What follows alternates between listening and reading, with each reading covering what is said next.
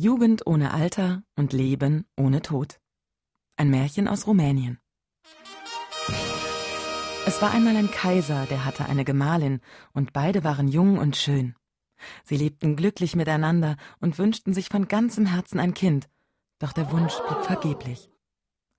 Auf der langen Suche nach einem Ausweg gelangten sie zu einem weisen Alten. Euer Wunsch wird in Erfüllung gehen, ihr sollt den Prinzen Wunderhold bekommen, sagte er ihnen. Ihr werdet euch jedoch nicht lange an eurem geliebten Kind erfreuen. Tatsächlich kam der Tag, an dem die Kaiserin gebären sollte, doch das Kind wollte den Leib seiner Mutter nicht verlassen. Verzweifelt versuchte der Kaiser, seinen Spross mit Hilfe von Versprechungen umzustimmen, und so sagte er ihm Mein Sohn, ich werde dir Jugend ohne Alter und Leben ohne Tod schenken. So kam der Prinz Wunderhold zur Welt, und er war schöner und strahlender als die Sonne. Er wuchs und wurde immer klüger und kühner, zur Freude seiner Eltern und des ganzen Hofstaats. Als er jedoch das fünfzehnte Lebensjahr vollendet hatte, verlangte er von seinem Vater die Gabe, die ihm der Kaiser verheißen hatte. Jugend ohne Alter und Leben ohne Tod. Aber mein Junge, sprach der Vater, woher sollte ich so etwas Unerhörtes beschaffen? Damals habe ich dir doch nur ein solches Versprechen gegeben, um dich zu beruhigen. Wenn du, mein Vater, mir nicht diese Gabe bieten kannst, werde ich in die weite Welt ziehen, um die Verheißung zu finden, in deren Namen ich das Licht der Welt erblickt habe. Vergeblich versuchten der Kaiser und die Kaiserin, die Höflinge und auch das Gesinde, den Prinzen von seinem Vorhaben abzubringen, das Königreich und sein Elternhaus zu verlassen. Wunderhold wählte sich einen ausgemergelten Gaul aus, der jedoch ein verzaubertes Ross war, und verlangte Schwert, Speer, Pfeil und Bogen und auch die Rüstung, die sein Vater als Jüngling getragen hatte, und ritt fort. Seine Eltern ließ er mit Tränen in den Augen zurück. Er ritt durch Königreiche, über Berge, Täler und Flüsse, er kämpfte gegen gefürchtete Hexen und Ungeheuer.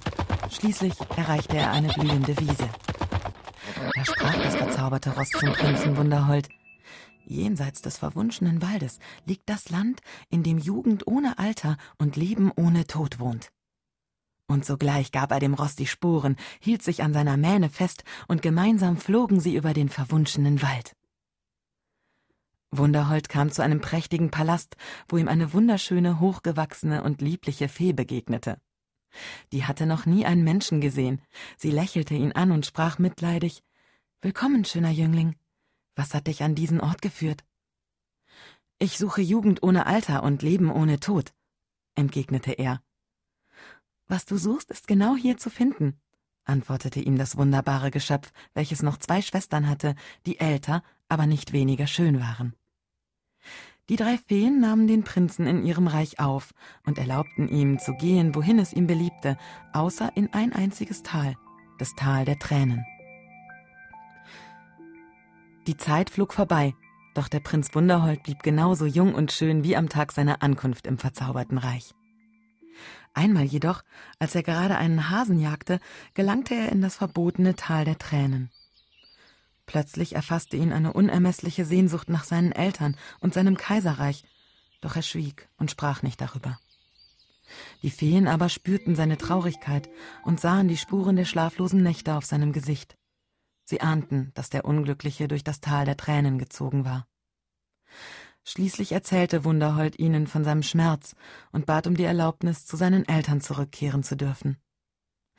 Verlasse uns nicht, warnten die Feen. Deine Eltern sind tot, schon seit Hunderten von Jahren, und wir fürchten, dass selbst du niemals lebend zu uns zurückkehren wirst, wenn du jetzt fortgehst. Doch der Prinz Wunderhold ließ sich nicht umstimmen und ritt davon. Die Länder, durch die er gezogen war, hatten sich vollkommen verändert. Menschen und Städte waren nicht wiederzuerkennen. Das Schloss seiner Eltern war eine verwüstete Ruine, ganz verborgen zwischen Unkraut und Efeu.